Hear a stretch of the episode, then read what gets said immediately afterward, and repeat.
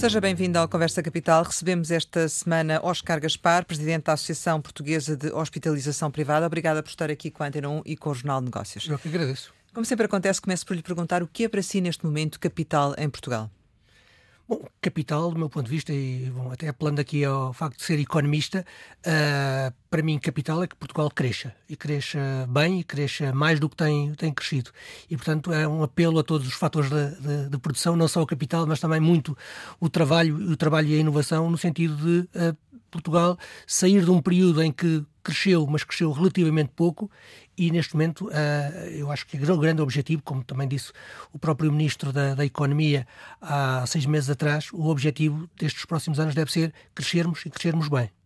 O certo é que tanto agora a economia nacional como a economia mundial se defrontam com uh, uma circunstância que não estava efetivamente prevista nos orçamentos do, de Estado, que é uh, a situação da saúde e do coronavírus. Está na atualidade e, e, daí as nossas primeiras questões incidirem sobre este aspecto. Muito em concreto, uh, perguntava-lhe o seguinte: Jerónimo de Souza, líder do PCP, criticou os hospitais privados por declararem que, segundo ele, que não têm condições nem aceitam integrar uma resposta coletiva por causa do coronavírus. Isto é mesmo assim? Bom, eu obviamente não vou entrar em, questões político-partidárias, não é esse o meu, o meu papel, mas gostava de dizer duas coisas de forma muito clara. Não é possível uh, combater um surto, uma epidemia como esta, com ideologia. É um erro tentar fazê-lo. Uh, é um erro porque uh, não resolve coisa nenhuma e é um erro também porque tende a dividir os portugueses numa altura em que é exatamente o contrário que nós precisamos. Precisamos de, de união. Porque uh, não só em Portugal, como na Europa, como em todo o mundo, é importante convocar todos os atores para tentar resolver o problema e resolvê-lo o mais rápido possível. Repare, a questão foi também colocada à senhora Ministra na, na audição parlamentar na passada terça-feira e a doutora Marta Temido foi muito clara na resposta. Uh, o desafio uh, convoca a todos e deve ser respondido enquanto sistema de saúde não do Serviço Nacional de Saúde, não do, do ator A ou do ator B, mas do, do sistema de saúde. E isso envolve, obviamente, o, a parte pública e o SNS, mas também envolve o privado e também envolve o social. Mas a que nível? Como é, qual será o envolvimento do privado nesta situação? Duas questões, ou se quiser três questões. Primeiro, há uma disponibilidade nossa dos hospitais privados desde a primeira hora de colaborar naquilo que se entender e que, que, a autoridade de saúde entenda que é necessário. Por outro lado. Mas já foram abordados nesse sentido? Já sabem o que é que é necessário? Por, por outro lado, portanto, a ministra um, nomeou uh, o Conselho Nacional de Saúde Pública no passado dia 31 de, de janeiro e tivemos uma reunião logo de seguida e fez questão de nomear também para esse Conselho, quer o presidente da, da, da Associação de Hospitalização Privada, portanto eu próprio, como também o presidente da União das Misericórdias Portuguesas. E foi um, um bom sinal e foi uma boa participação que tivemos em termos, da, em termos de, de, dessa, dessa reunião. Por outro lado, um, neste momento, quem coordena toda a resposta é a Direção-Geral de Saúde, que é a autoridade de saúde em Portugal. E, portanto, compete à Direção-Geral de Saúde dizer quais é são os hospitais de primeira linha, quais é são os hospitais de segunda linha e dizer o que é que é, pretende de cada um dos, do, dos, dos setores. Mas já Nós, vos foi dito alguma coisa sobre não, isso? Até agora não fomos ainda convocados para nenhuma resposta em concreto. Aquilo que temos feito é preparar-nos internamente para dar resposta, ou seja, criar os protocolos internos de cada hospital para saber exatamente o que é que se faz quando há um caso suspeito que, que, que aborda um um hospital privado e depois toda a articulação, mais uma vez, com a Direção-Geral de Saúde, para saber se esse doente precisa de ir para um hospital de referência e é a Direção-Geral de Saúde que diz qual é o hospital de referência para onde ir uh, e, e ou, ou, se o, doente fica no hospital privado. Mas se for necessário receber doentes, uh, vocês estão preparados ah, para o fazer e disponíveis para o fazer, todos os hospitais privados? Eu não sei se todos os hospitais privados, mas há uma, uma, um número significativo de hospitais privados que têm camas disponíveis e têm condições eh, técnicas e humanas para receber esses, esses doentes. Mas Isso é neste é momento, claro. o que é que está a acontecer? Se um doente se apresentar com sintomas num hospital privado, o que é que acontece na prática? Basicamente, as regras do, do, do privado são exatamente iguais às regras do, do público. Exatamente iguais. Ou seja, uh, saber como é que a pessoa é acolhida, a pessoa e o seu acompanhante, uh, uh, o, o sítio reservado para onde tem que ir, o tipo de chamada que tem que ser feita para a Direção-Geral de Saúde e para, e para a linha médica, é exatamente igual. Não há diferença nenhuma se o hospital for público ou se o hospital for privado.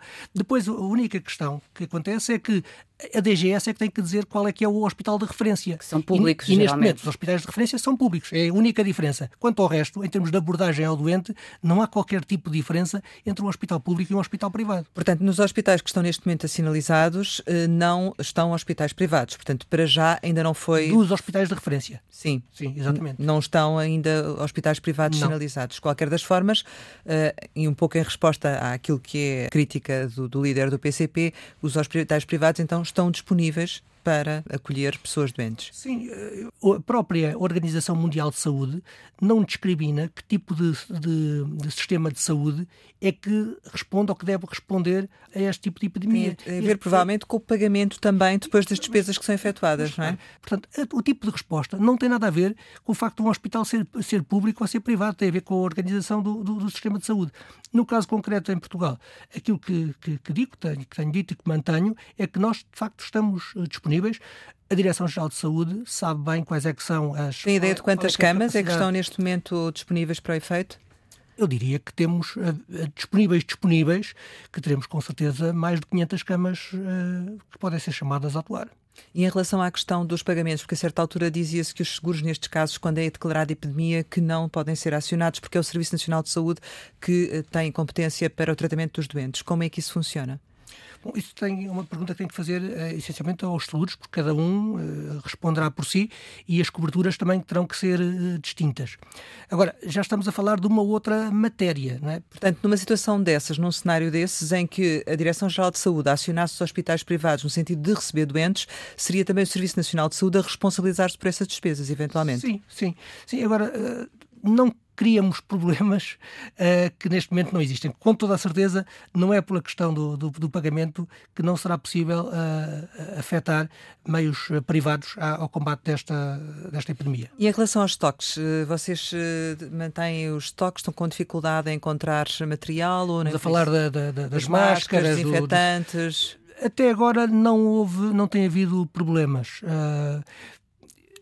Tudo dependerá muito da, da duração deste, deste surto. E, portanto, ao momento atual, uh, houve de facto uma, um, um, acesso acrescido em termos de, de, de, procura, mas não há nenhum problema em termos de, de estocagem, nem dos equipamentos de proteção individual, nem de, medicamentos ou dispositivos médicos ou outro tipo de produtos que sejam necessários nos hospitais. Agora, esperemos que de facto este surto não, não dure meses, e porque isso podia levantar um problema. Já tem ideia de quantas pessoas uh, com casos suspeitos recorreram ao privado e que depois foram encaminhados para o Serviço Nacional de Saúde? Não tenho esse número. Vamos eh, falar agora sobre a Associação Portuguesa de Hospitalização no seu, no seu todo, eh, naquilo que representa. E eh, os últimos dados que temos é que representa 100 unidades de saúde privadas, emprega 20 mil pessoas, realiza anualmente 7 milhões de, de consultas, 1,3 milhões de atendimentos urgentes e 260 mil cirurgias. Em termos de volume de negócios, o que é que estamos a falar aqui? Os últimos números oficiais que existem, que são do, do INED, conta satélite da saúde, uh, são de 2017 e apontam para um volume de atividade da ordem dos 1.975 milhões de euros. Eu diria que nós estamos a crescer em torno dos 5% ao ano uh, e, portanto, que para este ano o valor de referência será qualquer coisa como 2.300 milhões de euros de atividade. Ou seja, nós temos vindo uh, paulatinamente a ganhar a confiança de mais portugueses.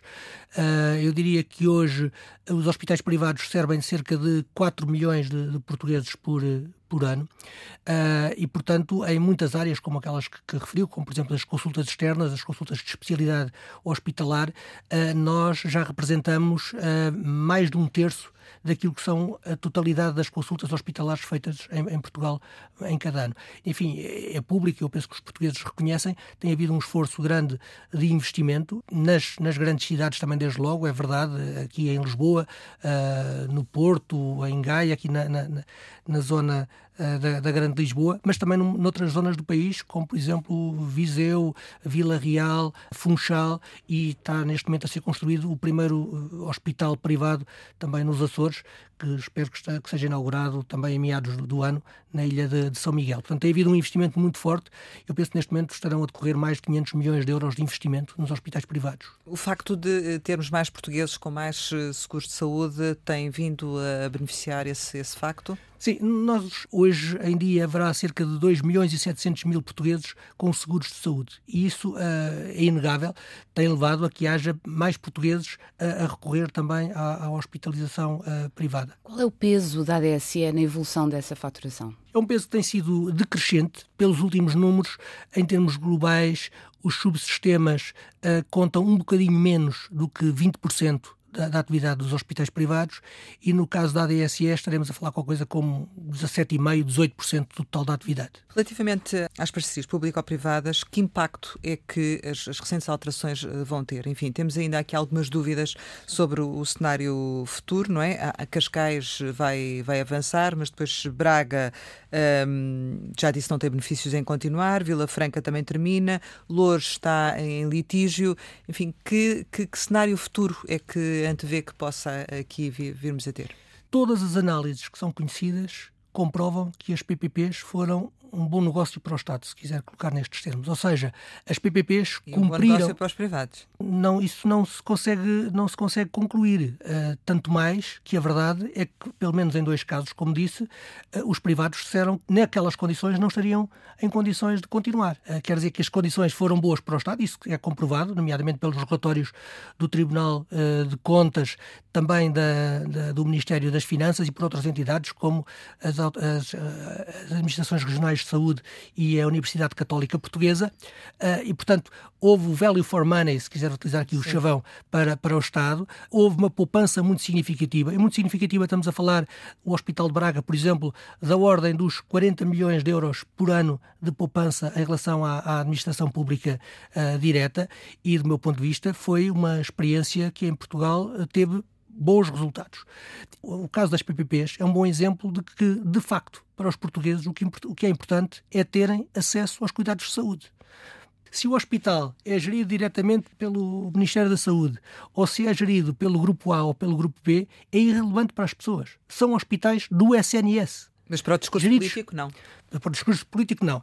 Eu acho, mais uma vez, que foi criado um pretexto para ter uma discussão política, eu diria mais até ideológica do que, do que política, quando estamos a falar em hospitais que não representam mais, estes quatro, do que 4% do, do, do total da, da, da, atividade hospitalar do país. E, portanto, fez-se aqui uma tempestade num copo d'água, nomeadamente para fechar a, a lei de bases da saúde, quando era uma experiência, e era uma experiência ainda por cima que correu bem, era uma experiência relativamente diminuta. Mas há uma espécie de diabolização dos privados? Uh, eu, eu, diria duas, duas coisas. Há, há a diabolização claramente da da, expressão PPP em Portugal, temos esse problema, mas há também, e, e concordo consigo, há aqui uh, algum mal-estar com a participação dos privados na área da, da, da, saúde. Agora, penso que perdemos todos.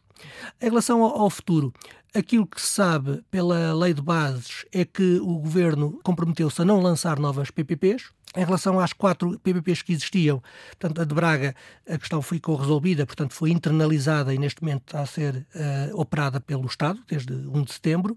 A PPP de Vila Franca de Xira também foi assumido uh, que não havia condições por parte do privado para prosseguir e, portanto, não vai acontecer, também vai ser internalizada.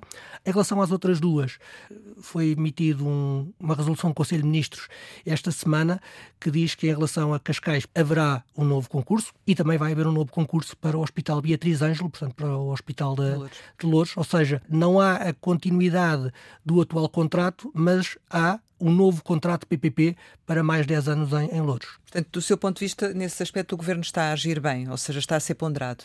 Não. Em relação às PPPs, eu acho que foi um erro que houvesse a discussão uh, tão focalizada em termos da lei de bases e que tivesse havido o compromisso de não haver mais PPPs. Todas as análises uh, económicas levariam a que se uh, prolongasse e se alargasse a experiência das, das PPPs. Os privados estão disponíveis. Um, um outro exemplo muito claro. Uh, os números apontam para que hoje em dia haja mais de 50 mil portugueses em lista de espera. E, e sabemos uh, que há áreas específicas, como por exemplo na, na região do, do, Algarve, a questão é particularmente premente uh, e, portanto, há necessidade de mais atividade cirúrgica. Ora, os privados estão disponíveis para isso.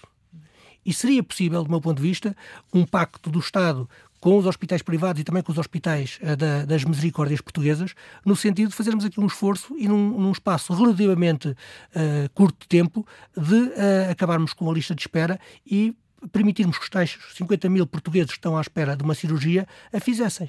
Os últimos números que tenho apontam para um aumento das listas de espera. Certo. E porquê? Porque por muito que haja aumento da atividade cirúrgica no lado do, do, dos hospitais públicos, e há, e por muito que também haja um esforço adicional da parte dos privados, a verdade é que as necessidades dos portugueses têm aumentado. O dizer-se, bom, a atividade cirúrgica aumentou 3%, certo, mas se as necessidades aumentaram 5%, quer dizer que a lista de espera aumentou, não reduziu, embora se tenham feito mais cirurgias. A lista Mas esse de espera, encaminhamento continua a acontecer. O ano passado houve um encaminhamento muito, muito substancial para o privado e para, para o social, sim. Tem ideia dos números? Não temos ainda os números fechados, aliás, o Governo disponibilizou-os a um órgão de comunicação social há umas semanas, uh, mas não tinha a identificação da, do, dos valores para o, para o, privado e para o social. Mas houve um, um, acréscimo bastante significativo o ano passado. Nós temos reiterado, junto do Ministério da Saúde, duas questões. Uma, estamos disponíveis e temos capacidade disponível também para atuar mais e para fazermos mais cirurgias.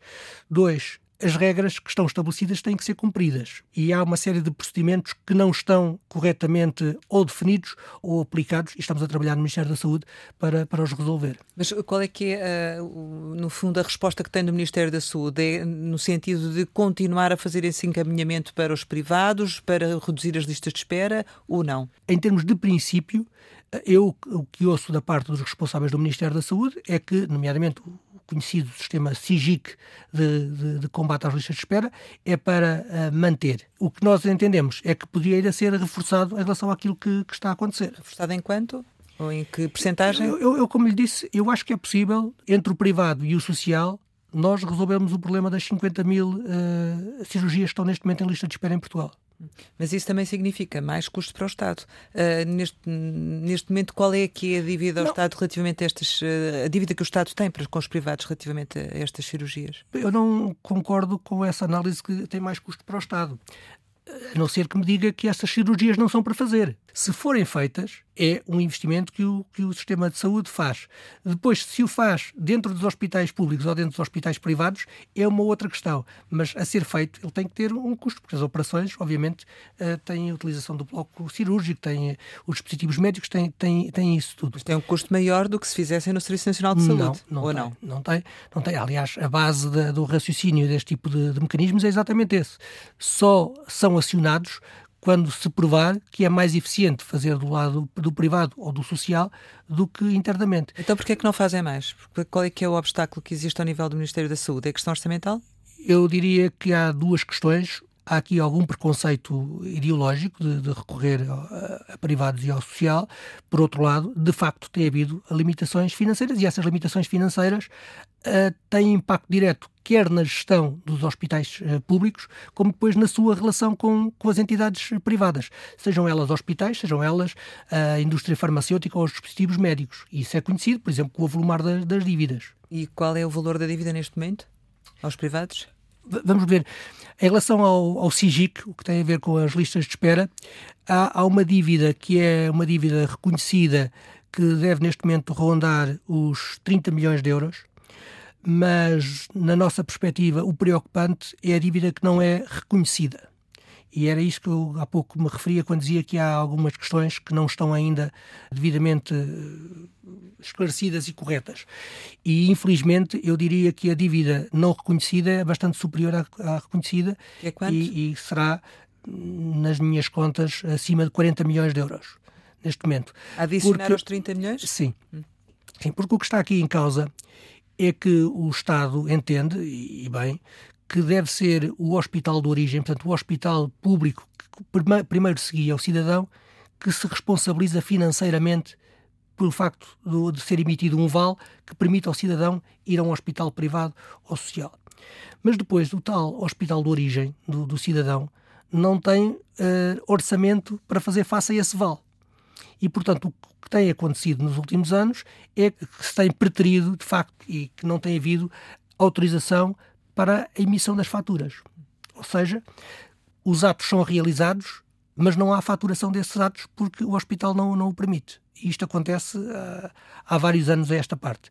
E temos chamado a atenção ao Ministério da Saúde, à CSS, às ARS e, e, contamos que o problema seja resolvido porque é um problema reconhecido. O próprio Estado sabe que é assim, ou seja, sabe que há milhões de euros que foram uh, de atividade que foram, que foram efetuados, que as cirurgias foram feitas, mas não aparecem nas contas nem dos hospitais públicos nem das ARS. Mas há alguma perspectiva para quando estes pagamentos de, destes valores? Neste momento, para os diversos operadores, o mais premente é de facto a questão do processo e a questão formal embora a questão dos pagamentos, obviamente, também seja importante, mas uh, se me perguntar qual era a prioridade, a prioridade é resolver a questão processual para que todos tenhamos em cima da mesa a realidade dos factos e sabermos exatamente quantas cirurgias é que foram feitas e o que é que está em dívida. Hum. Mas Eu... em relação à dívida propriamente, eh, essa vai ser paga? Já alguma perspectiva de quando é que vai ser paga ou não? Aquilo que nós temos dito ao, ao Ministério da, da, Saúde e também ao Ministério das Finanças é que ouvimos com, com muita atenção e registámos o objetivo do Governo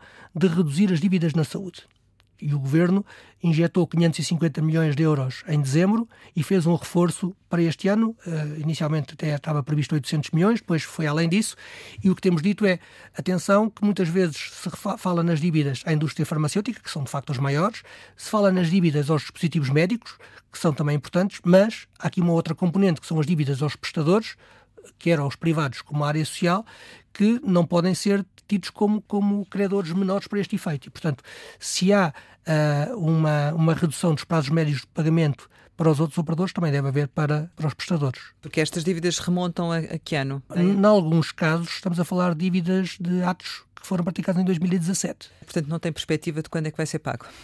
Estamos a trabalhar com o Ministério da, da Saúde e, com sinceridade, uh, penso que temos evoluído e tenho uma boa expectativa que, que, possamos resolver o problema a curto prazo. Relativamente aos médicos, vocês têm dificuldade em contratar médicos para o privado uh, ou não? O país é o país e os médicos que temos em Portugal são os médicos que temos em Portugal e existem uh, e que estão no, no, no sistema, uh, quer no público como no privado, como, como no social. Portanto, nós, nós não inventamos médicos, os nossos médicos não são diferentes do, do, do público e vice-versa. Mas pagam melhor do que no Serviço Nacional de Saúde? os contratos são, são diferentes e admito que haja condições no, nos privados, ou pelo menos em alguns hospitais privados, para pagar acima daquilo que, que é a remuneração no, no público. A verdade é que nos privados temos conseguido uh, garantir a integração em equipas e temos conseguido garantir que haja investimento. E para os médicos é muito importante estarem up-to-date com aquilo que é tecnologicamente mais inovador e, e, os hospitais privados hoje estão bem apetrechados e, portanto, assumo que seja apetecível que, que muitos médicos trabalhem de, de facto no privado. Deixe-me também dizer-lhe que a questão da, da escassez dos médicos eh, por vezes coloca-se a um outro nível. É, não falamos dos médicos como, como um todo, mas falamos de determinadas especialidades. E há, de facto, especialidades em que em Portugal há uma escassez muito clara. E vocês também sentem logo... isso nos privados? Sim, claro. Para os hospitais privados, qual é que seria o impacto da transição para um sistema de exclusividade dos médicos?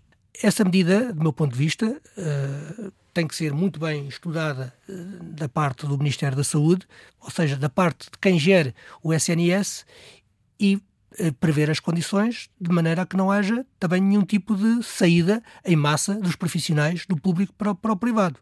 Porque se forem, se forem considerar determinado tipo de condições em que um profissional tenha que optar e sejam muito claros os pratos, os pratos da balança, de facto, pode, pode-se correr o risco do SNS perder profissionais e o privado passar a ter maior oferta de, de profissionais. Ou o contrário fica, fica por provar. Tem ideia da percentagem de médicos e enfermeiros dos hospitais privados que também trabalham no SNS?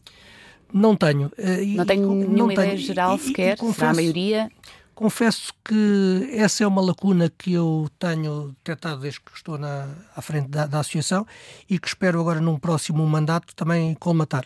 Temos falta de informação de base.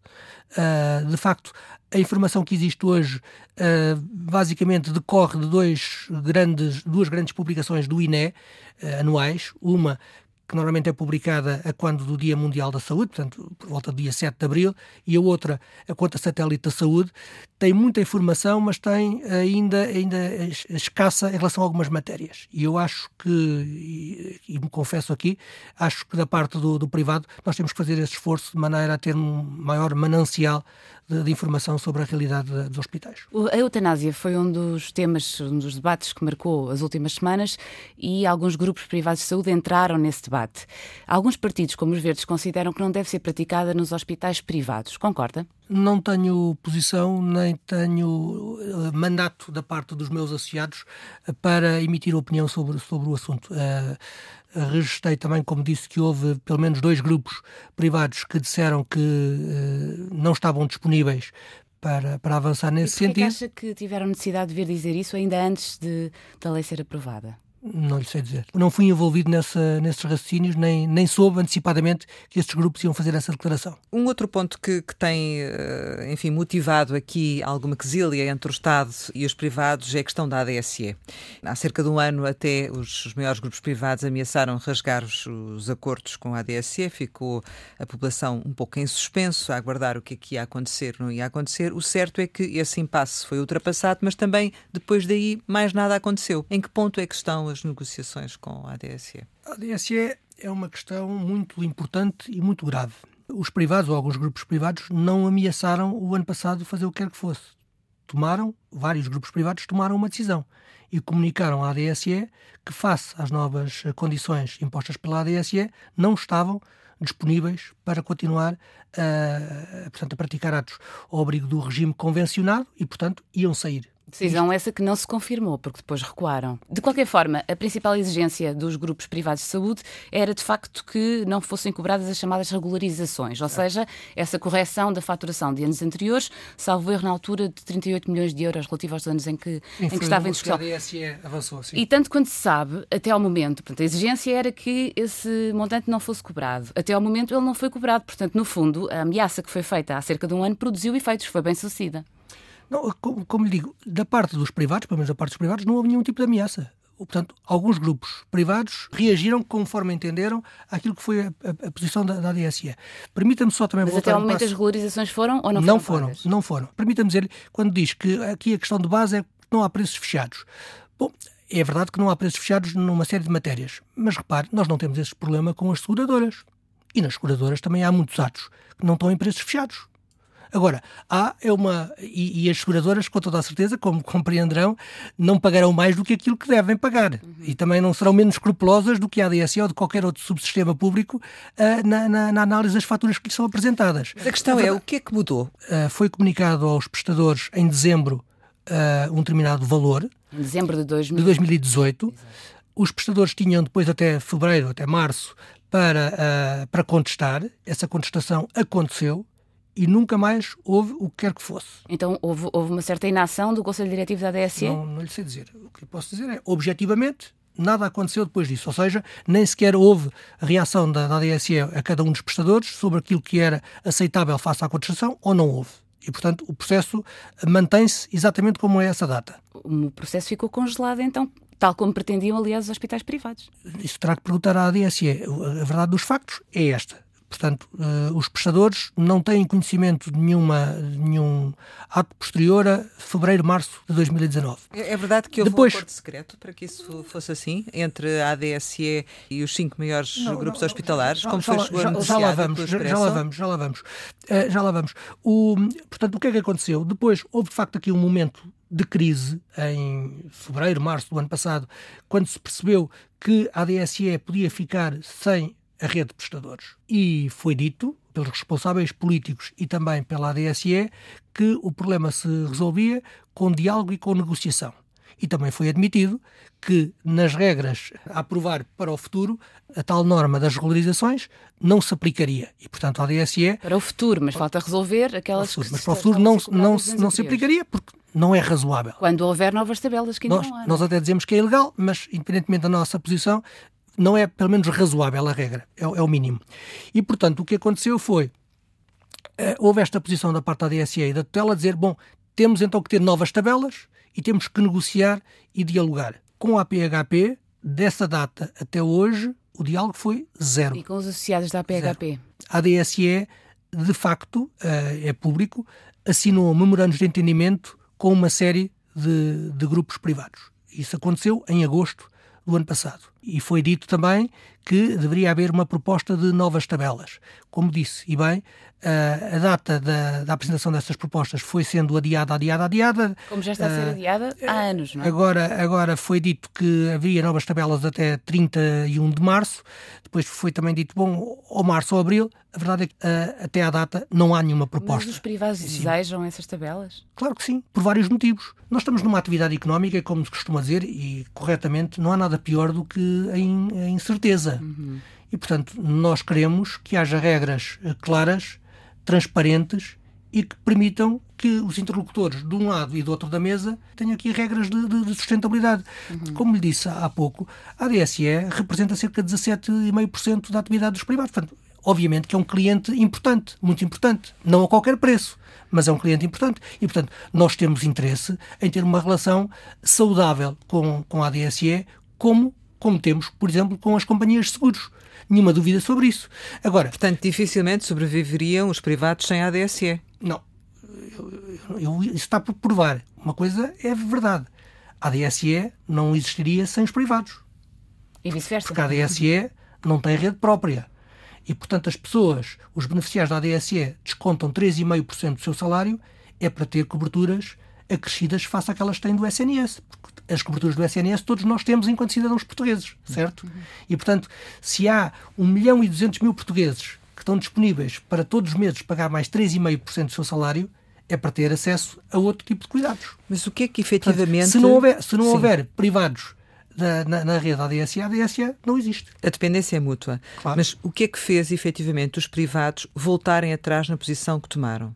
Repare, eh, a questão é a verdade é que aquilo que eram as regras que a DSE supostamente queria aplicar em 2018 e que foi, foi isso que causou aqui a perturbação. Porque a perturbação Vai deixar é, de aplicar. Pronto. Perturbação, vamos lá ver. Quando a DSE diz em 2000, dezembro de 2018 que, bom, eu agora vou aplicar esta regra das regularizações, uhum. o que cada operador privado pensou foi, bom, mas então eu hoje, em 2018, estou a praticar atos e depois em 2021 ou 2022 a DSE veio outra vez rever a faturação que eu fiz. Eu não estou disponível para isso. Mas então houve alguma garantia por parte da ADSE que mesmo as regularizações passadas não seriam cobradas, não, não tal como não, não foram até o momento? Deixe-me dizer-lhe duas coisas. Uma, em termos de legalidade, está a decorrer um processo em tribunal colocado pela APHP contra a ADSE sobre a legalidade da norma. Veremos o que é que o tribunal decide sobre essa matéria, em termos da legalidade da norma. Sobre a aplicação em concreto, não, não, não há nenhuma garantia de aplicar ou deixar de aplicar. Como lhe disse, desde fevereiro do, do ano passado não temos nenhum tipo, ou os operadores privados não têm nenhum tipo de, de, informação da parte da ADSE sobre o que é que está a acontecer em relação a esse processo. E em relação às novas tabelas, o que é que espera que aconteça? Há cerca de um mês foi admitido por alguns membros do Conselho Diretivo da, da ADSE e também pelo Governo um aumento do preço pago tanto pelos beneficiários como pela ADSE aos hospitais privados pelas consultas. Esta é uma exigência dos hospitais privados para aceitar as novas tabelas? Não. Uma outra nota que é importante dizer-se é que, entretanto, mudou a tutela política da ADSE. Uhum. A tutela era o Ministério da Saúde e o Ministério das Finanças e hoje passou para a senhora Ministra da, da Reforma Administrativa e da, da, da Administração Pública. E isso é melhor para vocês? É, é, diferente. Aquilo que nós constatávamos, e o Tribunal de Contas referiu mais que uma vez, é que havia um conflito de interesses eh, da parte do Ministério da Saúde a atuar enquanto prestador e enquanto tutela direta da, da ADSE. E, portanto, uh, eu faço, dou, dou aqui uma, um voto de confiança também a esta decisão da parte do Governo. Pode ser importante esta, esta mudança de, de, de tutela. Para nós, o que é que é relevante, importante em termos das tabelas? Primeiro, que as tabelas sejam completas. As tabelas, tal como existem, existem há, há muitos anos, há mais de uma década, e, entretanto, a, a medicina e a saúde evoluíram muito. Portanto, há uma série de dados que não estão na tabela. E, portanto, ou a ADSE assume junto dos seus beneficiários que aquilo que não está na tabela não é passível de ser feito aos beneficiários, e é uma decisão da ADSE, pode fazê-lo, uh, mas tem que o assumir, ou então Uh, esses atos são para ser praticados também aos, aos, beneficiários da ADSE e, portanto, tem que estar na tabela, tem que haver uma regra sobre como, como valorizá-los. Portanto, uh, uma tabela uh, atualizada. Atualizada no sentido de, de, de prever todas as, as, as, questões. Porque a ADSE, em determinada altura, decidiu de forma administrativa que não permitia determinado tipo de faturações. O caso mais concreto é, em 2014, deixou de de permitir que houvesse a utilização do piso de, de, de sala do bloco operatório. E foi uma decisão administrativa que todos os outros pagadores, nomeadamente as companhias de seguros, sabem que existe essa rúbrica. E, portanto, das duas, uma. Ou essa rúbrica existe, porque existe de facto, e é faturada, ou se não é faturada, a DSE tem que dizer como é que quer fazer. Uh, e, portanto, são este tipo de, de, de regras que, que, nós queremos ver esclarecidas. A questão nunca se colocou em termos de, de aumentos de preços. Antes, pelo contrário. Aquilo que nós dissemos é que uh, há cerca de dois anos a ADSE apresentou-nos uma, uma proposta, essa sim, que equivalia a um corte uh, transversal de 10%. E nós dissemos não era possível porque os, os prestadores privados não têm 10% de margem com a ADSE. E, portanto, um corte transversal não é possível. Agora, dentro da, da, da tabela da ADSE, vou dizer uma coisa que se calhar não, não devia dizer, mas eh, porventura todos nós sabemos que há algumas matérias, umas que têm que ser mais valorizadas, outras porventura têm que ser menos valorizadas. Ou seja, há preços que podem baixar, no fundo é isso a dizer? Eu, eu admito que sim, admito que sim. Em que áreas? Não, eh, vamos lá ver. Nós fizemos um trabalho grande, por exemplo, em 2018, uh, eh, em relação à oncologia. E, portanto, fechamos preços uh, de uma série de, de, atos, nomeadamente as sessões de, de, quimioterapia, e acertámos regras para os medicamentos oncológicos, uhum. que também não tinham nenhum tipo de regra, e foi possível baixar claramente o preço dos oncológicos. Portanto, por exemplo, não é necessário uma atualização do preço das consultas? Aquilo que nós sabemos é que o preço das consultas não é atualizado, se não me falha a memória, há 18 anos e é um preço que está totalmente fora daquilo que são os valores de mercado não há nenhuma seguradora nem nenhum outro pagador que pague uh, aquele valor. Portanto, a própria ADSE é público que há vários anos que tem uh, dito às respectivas tutelas que era importante aumentar aquele valor.